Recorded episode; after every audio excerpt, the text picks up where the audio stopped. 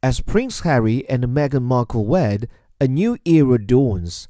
Prince Harry, who is sixth in line for the throne, has long called on Britain's monarchy to draw closer to the daily life of its people.